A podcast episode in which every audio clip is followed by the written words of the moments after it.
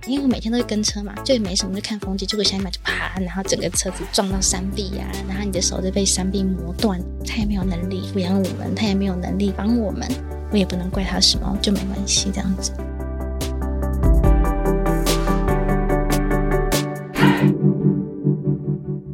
窝是什么东西？自立好窝，成就好我。我是善慈。窝是什么东西？由 CCSA 中华育幼机构儿童关怀协会企划录制，邀请你看见施加尔的成长路。今天要来跟我们聊聊成长点滴的青少年，他有着一副甜美的嗓音，很有自己的想法跟主见。欢迎于心。嗨，Hello，我是雨欣，要二十一岁了，然后大概就这样。有没有人说过你的声音很好听啊？哦，很多人这样说过，真的耶！哦所以你的声音在人群当中很突出。还行。你自己也喜欢聆听一些节目吗？平常偶尔会听他的 podcast，今天自己来体验一下录 podcast 了。嗯，你从小的个性一直到现在，都是属于很有主见、很有想法的吗？哦，并没有，小时候跟现在的你有点落差，差蛮多的。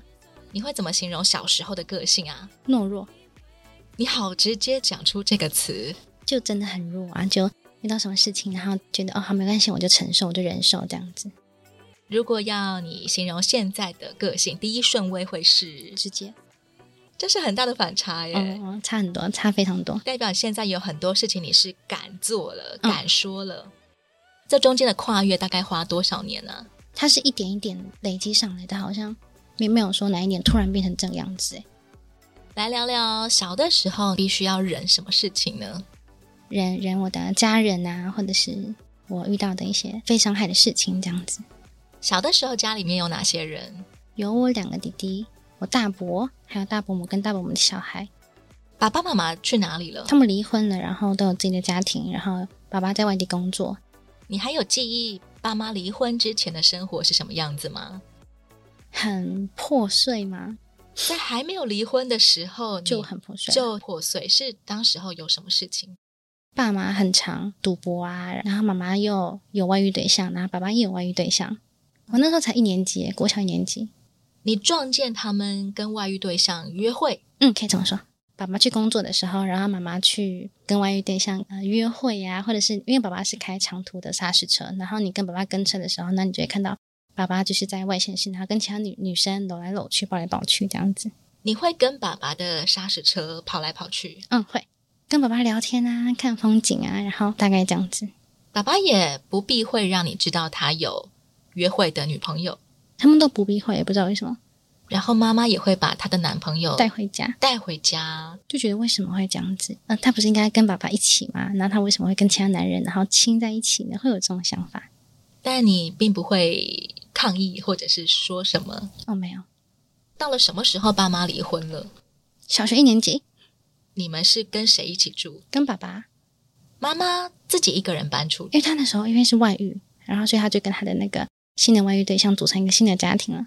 那个时候你会很舍不得妈妈要搬走了吗？还好诶、对他好像没有多大的印象，就觉得说哦，好好搬走就搬走，反正我要跟爸爸一起生活了。其实你那个时候就比较庆幸你是跟爸爸一起生活的，对，会觉得说哦，可以跟爸爸一起到外县市啊，这种想法。可以有、跑来跑去，好像出去玩一样的哦，对机对会。对，可以这但么以说。前跟妈妈之间的相处，妈妈比较不会陪你们玩，妈妈都在赌博，都在跟外遇对象约会。这样子的情况，以前爸爸妈妈应该也蛮常有争执的吧？都还会在家里打架，然后吵架这样子，嗯这些冲突会波及到小孩吗？不会就做自己事情啊，吃饭啊这样子，感觉是呃每天都会发生的状况，已经习以为常了这样。嗯，但他们的冲突起码不会严重到让你们没得吃饭，或者是没有办法去上学之类的。没得吃饭会，因为爸爸会开长途，所以我们家那时候算是小康。然后是因为妈妈他们又很常赌博，钱都赌光了，然后我们就没有早餐、午餐、晚餐吃这样子。到学校就会被那个同学骂乞丐这样，学校同学知道你没有东西吃，嗯，你会要东西吃吗？不会是妈妈的朋友他们的小孩，因为我们都住在同一条街上，所以他们都知道。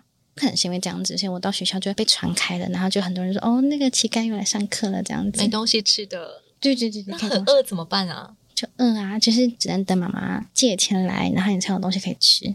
一天就吃泡面这样子，小时候你会需要照顾弟弟吗？你会是啊大姐，嗯，帮他们换尿布啊，那或者是我们那时候以前家外面还有那个什么田园，然后我们还要到田园去摘果子，一天我们三个人就分着吃这样子。好像野外求生一样，哦，对啊，很酷，可以去那个溪边然后抓鱼这样子。知道家里面不一定每天都有东西可以吃，嗯，嗯所以你们会去摘可以吃的果子来吃。嗯抓到的鱼会自己料理吗？不会， 就是抓到然后就哦还会游诶、然后就会就放生了这样子。那段时间你们算是被放养状态吗？对，可以这么说，弟弟小你很多吗？一个小两岁，一个小四岁。既然爸爸妈妈不太常陪你们，那两个弟弟是不是会比较黏你啊？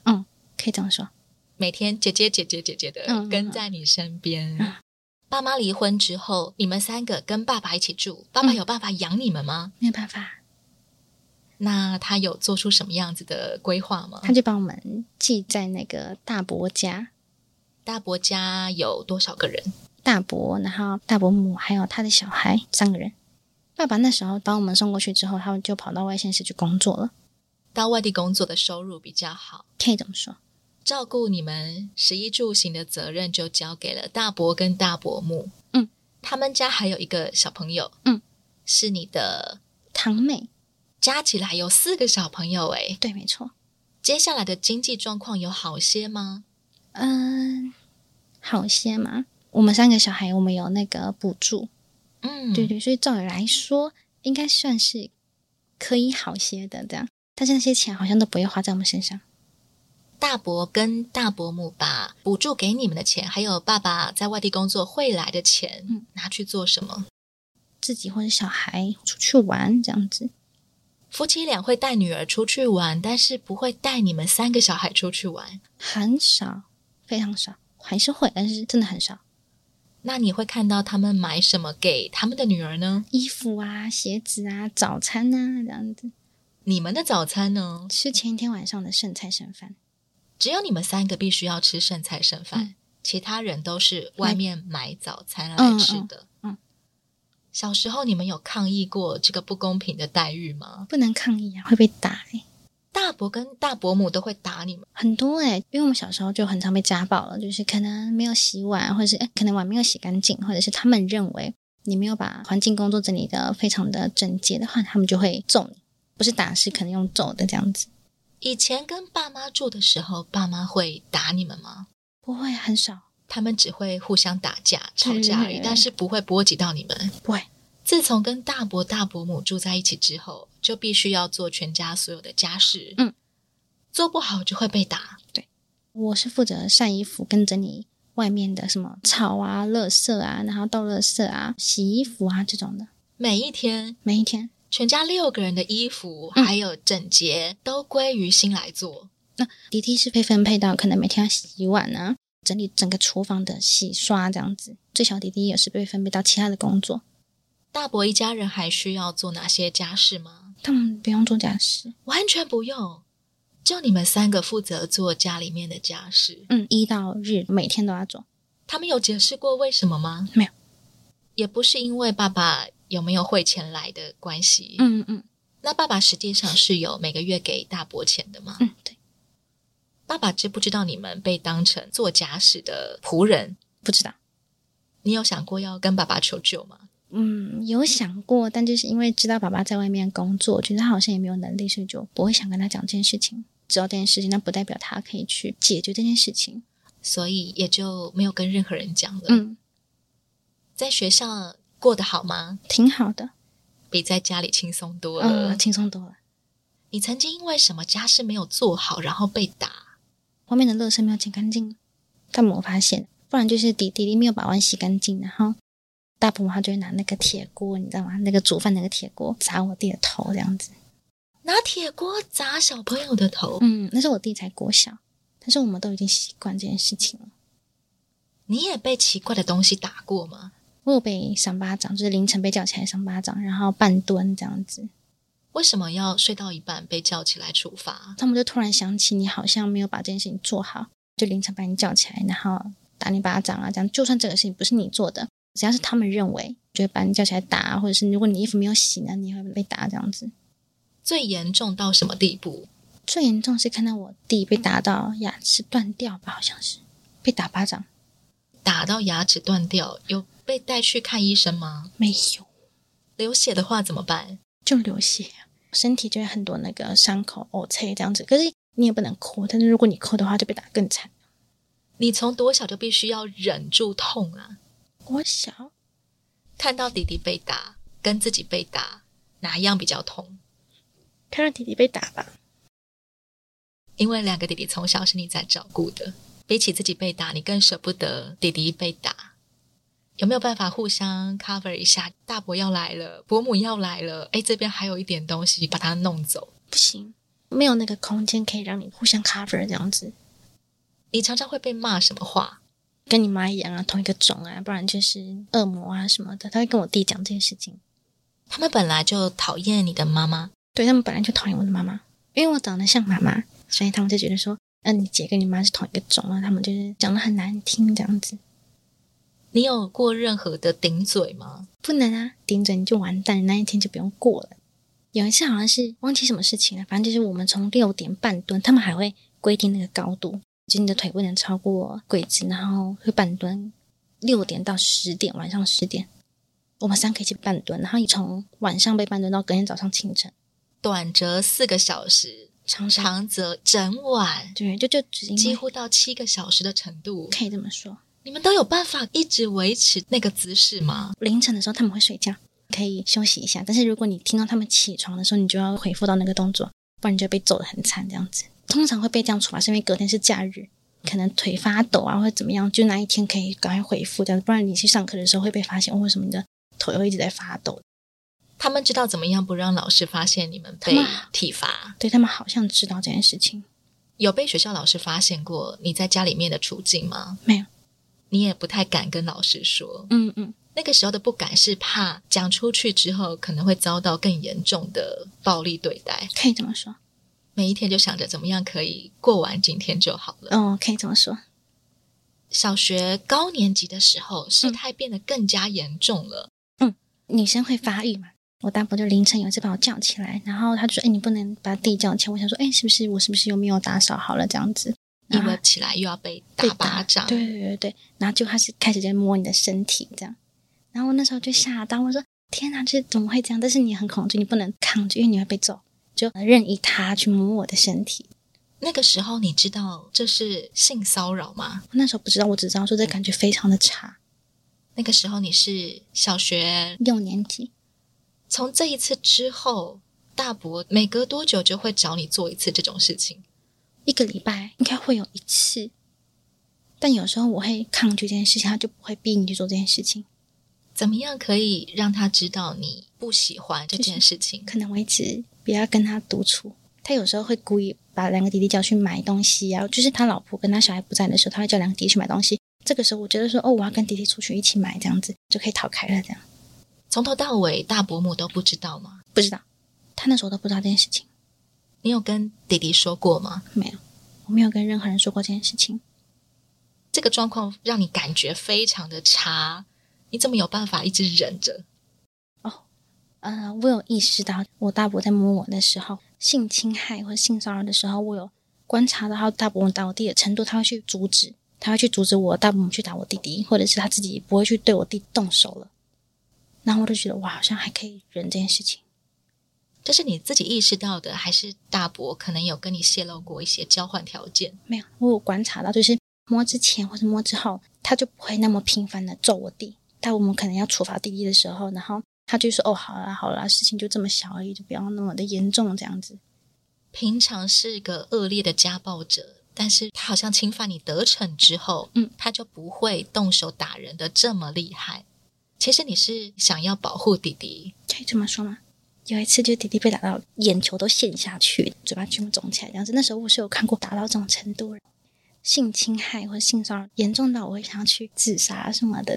突然想到说，如果我知道我两个弟弟怎么办？然后我就说好，就算了，继续待到这个家这样子。国二的时候，我觉得哦，我真的受不了了，就跟我朋友讲这件事情，朋友就拉我去跟老师通报。你从小六一直忍到了国二，支持着你忍下去的最大动力都是在于你想要保护弟弟，不要那么长的被打，不要这么长的受伤。你想要撑下去的动力，你想要让自己活下去，也是在于弟弟不能够没有人照顾他们。弟弟被打的时候，他们有曾经跟姐姐求助过吗？他们被打完之后，可能凌晨的时候，因为我这边有药，我们房间不一样，我就跑他的房间帮他擦药，然后我弟就会哭，然后我们就会交流一下这样，然后我就说哦没事啊，就是很快就会好了这样子。弟弟知道没有大伯跟大伯母在的时候，他可以对你哭。那小的时候的于心有空间跟时间可以哭吗？晚上睡觉的时候，自己一个人的时候，终于可以哭了。就是为什么会这样子之类的，一直忍耐着大伯对你的侵犯，到了国二，是什么让你再也忍不下去了？我那时候其实也是跟我朋友分享说我们家的状况，朋友就说啊，你家怎么是这样子？怎么会？那我就说我们都这样子啊。他觉得这种事情好像应该跟老师讲，我就说不要吧，这件事情跟老师讲会很夸张欸我觉得这也没什么啊。那时候我是这样的想法，是我那个朋友觉得说不行不行，我真的要帮你跟老师讲，所以他才跟老师讲这个事情才浮出水面。你怎么会选择在那个时间点告诉好朋友你在家里面的处境？是因为这个朋友让你感觉到安全，你可以信任他。可以这么说对于朋友要求你一定要报告老师，你的反应是哦，我很紧张，我超怕的欸其实我觉得把这些跟老师讲，但是老师如果没有解决这个事情的话，我回家被揍更惨哎。就像你小时候在考量的，嗯你求救的最大的目标就是一定要让事情有所改变。嗯嗯，如果你没有把握这件事情可以改变的话，你宁可不说，嗯说了可能会更惨。可以这么说。当时候的你很害怕，告诉老师之后，老师会觉得说哦，这好像也没什么之类的，有可能会向上解决，但是这个解决可能如果我们又回到那个家的话，就有没有讲都没差。可能对你来说，因为已经太习惯了，嗯所以你没有办法判断这件事情到底有多严重。嗯，那一天是怎么样告诉老师的？那一天是我弟生日，然后那一天是我那个朋友跟老师讲，社工就直接来了，就跟我讲说哦，我今天可能必须要把你带走。你的朋友把你拖去老师那边的时候，是他先开口，还是你讲出来？他先开口，然后后来老师就问我说：“真的有这件事情吗？”我们老师才把我们带到小房间，再讲这个事情。反正后来社工就来了，这样子。你说那一天是弟弟生日，嗯这件事情跟弟弟生日之间有什么样的关联？他那一天是要把我带走，我当说天就要把于心从学校带走了，对啊，对啊，然后不让你再回到那个家。对，可是今天是我弟生日，可以先让我回家，我明天再跟你走吗？这样子，你原本的计划是放学后要怎么样帮弟弟过生日？我们那个家他会帮弟煮菜啊，会有蛋糕吃。我会这样子讲，是因为我没有想到我那一天就要被带走了。我以为讲一下，我可能隔天还可以来上课啊，我完全不知道这件事情，所以我就很紧张。我就说，我可以先让我看我弟周一眼吗？我可以跟我弟说要生日快乐吗？那我再走，我我还把事情想那么简单这样子，结果、哦好像没有。社工告诉你什么？他就说不行啊，这个事情真的很严重，然后告你的家人什么的，还去做笔录什么。我就说啊，要到这种程度这样。在那之前，于心，你知道大伯对你做的事情是犯罪吗？我只知道说他侵犯我的身体，或者是他摸我身体，我是不舒服的。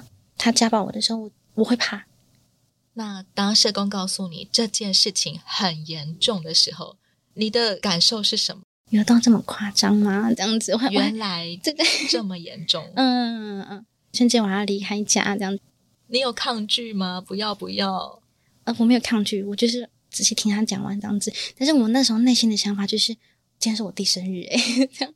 怎么办呢？就是一个措手不及的，原来会有这样子的结果。嗯嗯嗯那一天你真的就再也没有回到那个家了。嗯嗯嗯，我被带去一个安置机构，那里住着的都是跟你有差不多际遇的少女吗？可以这么说，十几个女生这样子。忽然间，那一天之内，你就脱离原本熟悉的所有一切的人事物。嗯，你最舍不得什么？就有两个弟弟，我觉得没有办法再看到他们了，这样子。安置机构里面这些全新的人事物好适应吗？还蛮好适应的欸，都跟我差不多年纪，相处起来容易吗？呃，还行青少女都做什么呢？或聊什么？啊、那时候就很简单啊，就在聊什么喜欢的对象啊、追星啊这种的，都很简单，非常的单纯。你在这个安置机构里住多久？国二进去的，高一就离开了。其实很短耶。嗯，这两年里面有什么印象深刻的事情吗？嗯，我们这个机构我们去环岛，骑单车去环岛，十几个青少女骑脚踏车环岛，嗯嗯，有练过吗？暑假或是假日我们都会训练这样子，训练完我们就直接环一整个台湾，超酷的哦，环一圈要花多少天呢？十四天。两个礼拜的时嗯间，大家食衣住行全部都在一起耶。对啊对啊对啊，你的体能在青少女当中算好吗？上好上好，鱼心的外观有一个很醒目的特征，嗯就是你其实是没有右手的。嗯哼。可以跟我们聊聊你的右手发生什么事吗？哦，我小学二年级的时候，因为爸爸是开那个砂石车的嘛，那有一次就是从宜兰我们要回花莲了，我爸那时候酒驾，在那个清水断崖上，然后我爸的砂石车轮胎卡在那个水沟里面，然后我的手就被磨断了。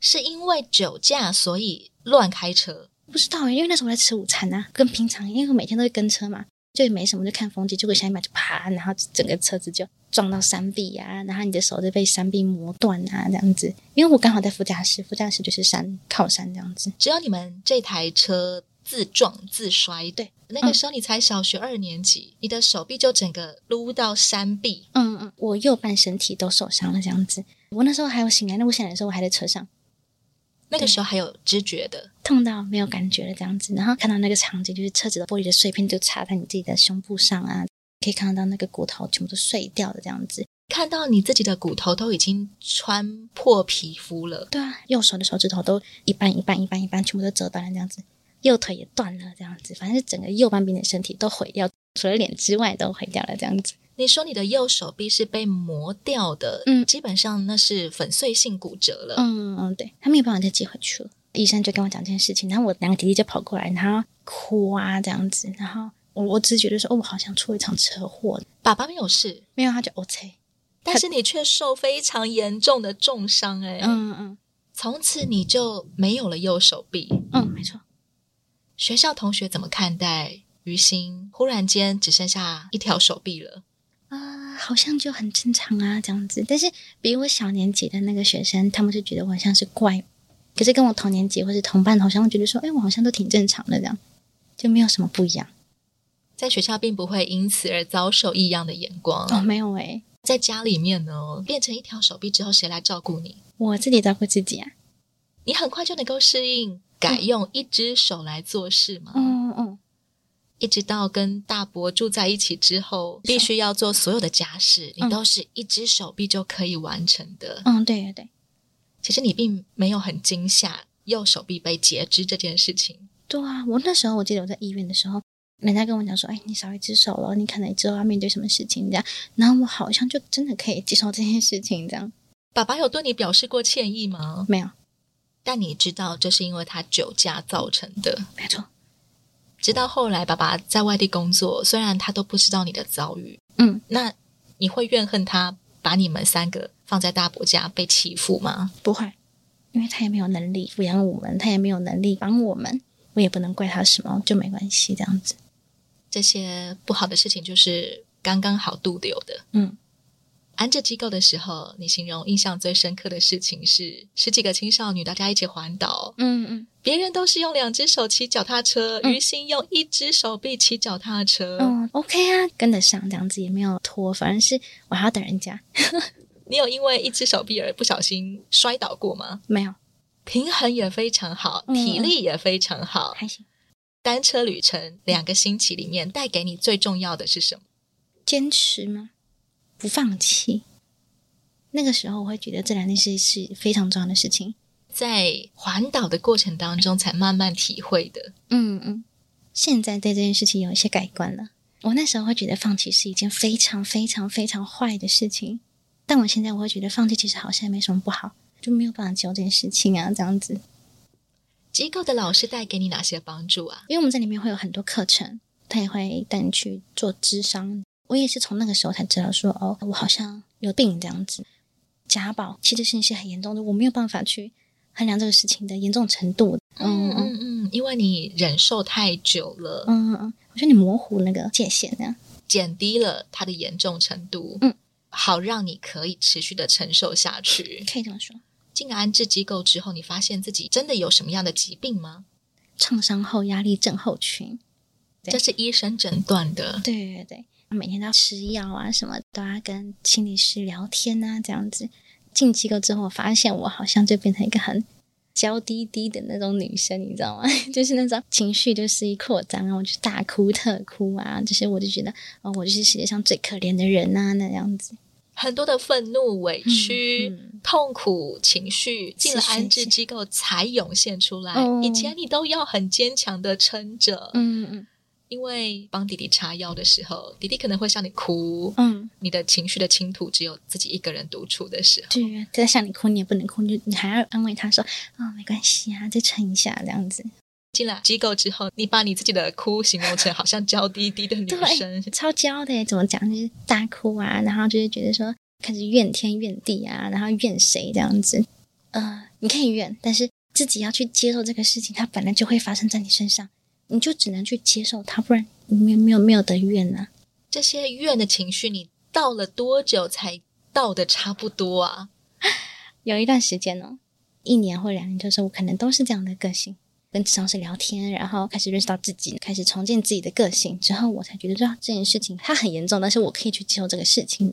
这件很坏的事情，它很严重，而它刚好发生在我身上。嗯，嗯但现在我要学会着来跟我的历程当中的这件事情共处了。可以这么说，对我来说有点艰难，但是必须得做这件事情，因为要生存。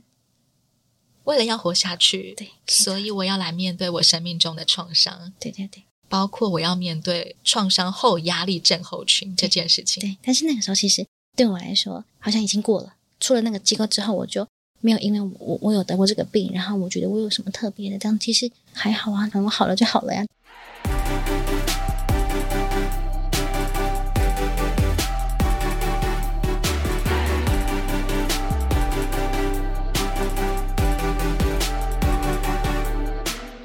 于心和两个弟弟从小寄人篱下，却经常遭到亲人施暴，甚至演变成性侵。东窗事发之后，于心住进了安置机构，开始整顿自己的身心状况。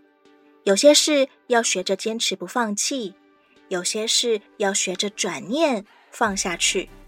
下一回再让于心跟我们分享，十六岁离开安置机构之后，她如何打拼自己的生活。欢迎你继续锁定《我是什么东西》，也邀请你上到 CCSA 中华育幼机构儿童关怀协会的网站，以各种方式关注支持失家儿，有窝有梦，疗伤，举起不一样的人生。我是善慈，自立好窝，成就好我。我们下回再见喽。